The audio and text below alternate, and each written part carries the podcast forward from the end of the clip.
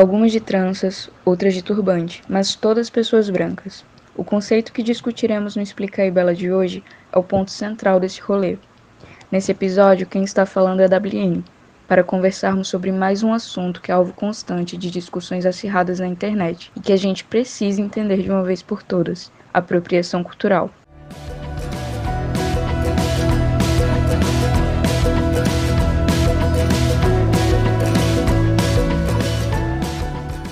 Para facilitar o entendimento, a gente sempre começa esses episódios analisando os termos bem divididinho.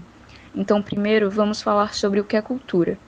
Para este conceito que a gente aprende sobre lá no ensino médio, o que pelo menos deveria, existem cerca de 167 definições possíveis. E não, eu não estou exagerando.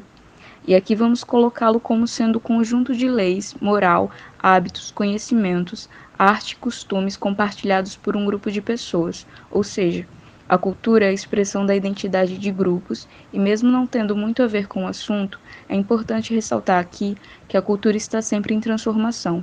Então não existe esse negócio de que, por exemplo, Legião Urbana é cultura e DJ GBR não é. Ambos são cultura. Voltando, deu para entender o que é, né? Agora bem rápido. De acordo com o dicionário, apropriação vem do verbo apropriar, ou seja, tornar ou tomar algo para você.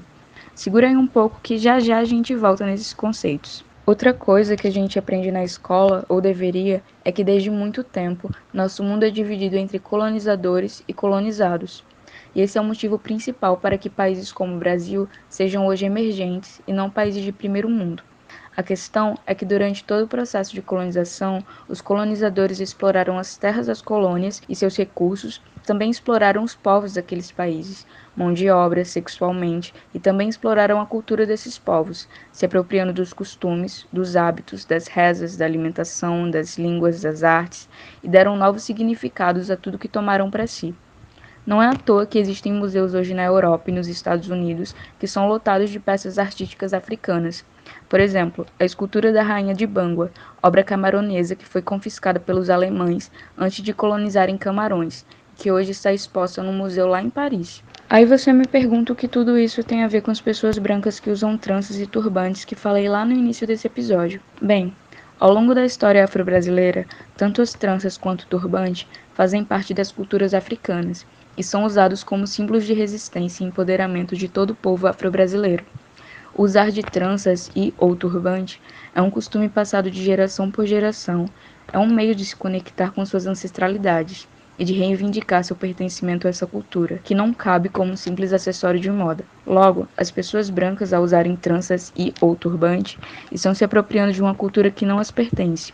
É pegar algo fundamentalmente carregado de histórias da luta e resistência de todo um povo e ressignificá-lo, diminuindo-o apenas a um acessório de beleza. Não é sobre colocar algo na cabeça ou arrumar seu cabelo de tal jeito. Não é sobre usar tal roupa.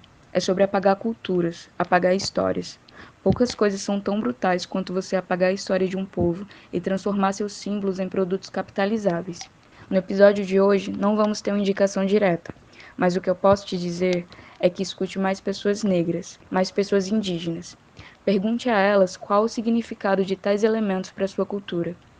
Hoje ficamos por aqui e eu espero te encontrar no próximo episódio.